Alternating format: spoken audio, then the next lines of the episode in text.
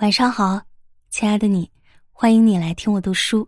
这里是今晚九点半 FM，我是主播文倩。今天要和大家分享的文章来自微信公众号“洞见”，永远不要踮起脚尖帮人。作者安娜贝苏。作家李小艺曾分享过一个故事，他有个朋友的亲戚生病了。听说他认识一位不错的医生，便托他帮忙介绍给自己的亲戚。其实他挺为难的，因为医生是他的熟人，帮助自己是出于情分，但朋友的亲戚这种关系，在这中间拐了两道弯儿，不合适开口请求帮忙。最终，他架不住朋友的请求，还是去求了医生。结果，朋友的亲戚嫌弃医生不够热情，不断的抱怨。朋友又觉得李小艺帮忙没有帮到位，心生怨念。经过这件事情，李小艺反省到：人应该常做举手之劳，但不必踮起脚尖帮人。总是对别人的事情大包大揽，到头来透支了自己不说，还可能换来冷漠与怨怼。力所能及的事帮一把是情分，力不到之处，也要学会坦然拒绝。这并非冷漠，而是成年人必备的成熟。曾在网上看过一个问题：因为帮别人忙，你都吃过哪些亏？帖子下面网友们满腹委屈，借钱给别人帮他渡过难关，结果自己吃了一个月的馒头咸菜，事后别人不仅没有还钱，还被对方拉黑。帮亲戚小孩介绍工作。忙里忙外，最后亲戚非但没个谢字，还嫌弃介绍的工作不够好。帮同事做了一些原本不该自己管的事，后来同事不愿意做的工作，也都全数推给了我。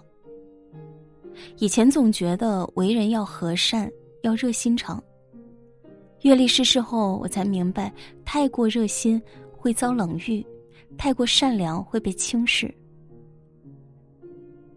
网友如风。去年入职了一家新公司，因为想快速融入集体，他对同事们的请求总是来者不拒，小到帮忙拿个快递、订个午餐，大到帮忙修改报表、加班赶制方案，他都硬着头皮一一应允。可渐渐的，如风感觉到了不对劲，因为做了太多分外的事，他的业绩在部门里垫了底。周末要帮这个人联系物业公司，帮那家接下孩子。根本挤不出时间来学习新的知识。某天，他填错了一份重要报告中的数据，被领导调去了边缘部门。那些他帮过的人，竟然都默契的疏远了他。甚至他听到同事们背地里讨论他，说他业务不精，倒还好用，然后打赌待在那个破地方，一定会很快就被踢出公司。网友心如死灰，没想到自己对别人予取予求。最后却成了别人口中的笑话。白岩松曾说过这么一段话：“为什么别人越来越不把你当回事？因为你太好说话，什么事情一找你就答应，什么东西一要你就给。你对别人的请求照单全收，末了别人也并不一定领情，反而更不拿你当一回事。在有余力适度帮人一把，是一种仗义；帮不了的也不要勉为其难。”学会拒绝，是我们迈向成熟的第一步。老是无底线帮忙，日子一久，这种关系就会定型为一种默契或者承诺。一旦你某天开始拒绝，对方一定会勃然大怒，认为你违背承诺。你好心帮别人，最后自己却比吃了黄连还要苦。电视剧《人世间》里，周秉昆是个善良厚道的老实人。那些年，他凭借自己的本事混得风生水起，身边的人自然都求到了他头上。秉坤耳根子软，经不住朋友的软磨硬泡，先后为朋友办了许多事。他先是把自己的老房子借给朋友国庆一家居住，还把国庆的老婆吴倩安排到自己管理的书店做营业员。但他的好并未得到朋友们的感恩。当他自己的房子因为合同问题被回收时，他想让国庆夫妇把老房子腾出来，没想到国庆老婆竟然理直气壮：“你现在撵我们走，我们也没地方去，要我们走也可以，你再给国庆安排一个工作。”后来发小乔春燕也因为房子的事情找周炳坤帮忙，这事儿要动用炳坤哥哥书记的关系，这触及了炳坤的底线，他一口回绝了。乔春燕瞬间火了，搬出炳坤帮国庆一家人的事儿，愤怒的质问他：“朋友也分三六九等的吗？”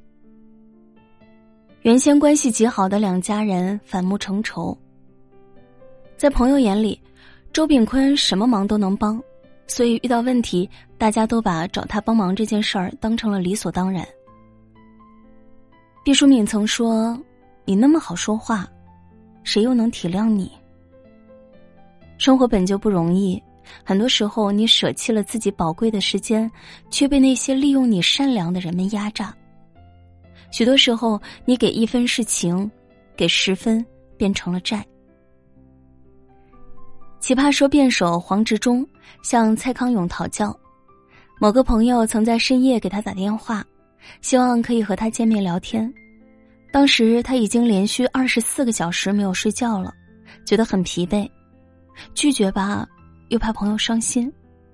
黄志忠问蔡康永，遇到这样的情况该怎么处理？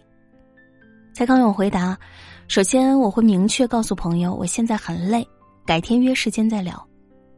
其次，我平时对朋友也不会有求必应，因为没有人有义务二十四小时被别人随传随到。当你懂得拒绝，个人边界才能一点点构建起来，反而能让一段关系更长久。电视剧《三十而已》里有句台词：“一个不知道拒绝的人，你所有的接受都是廉价的。唯有学会拒绝，你的好才不会变得廉价。”要知道，友好与善良是你的修养，却不该成为别人予取予求的理由。面对别人的请求，尽力而为是态度，量力而行是智慧。希望听节目的你，我们都能做到往后不无底线惯着谁，不无原则讨好谁，活出自己的态度。晚安，好梦。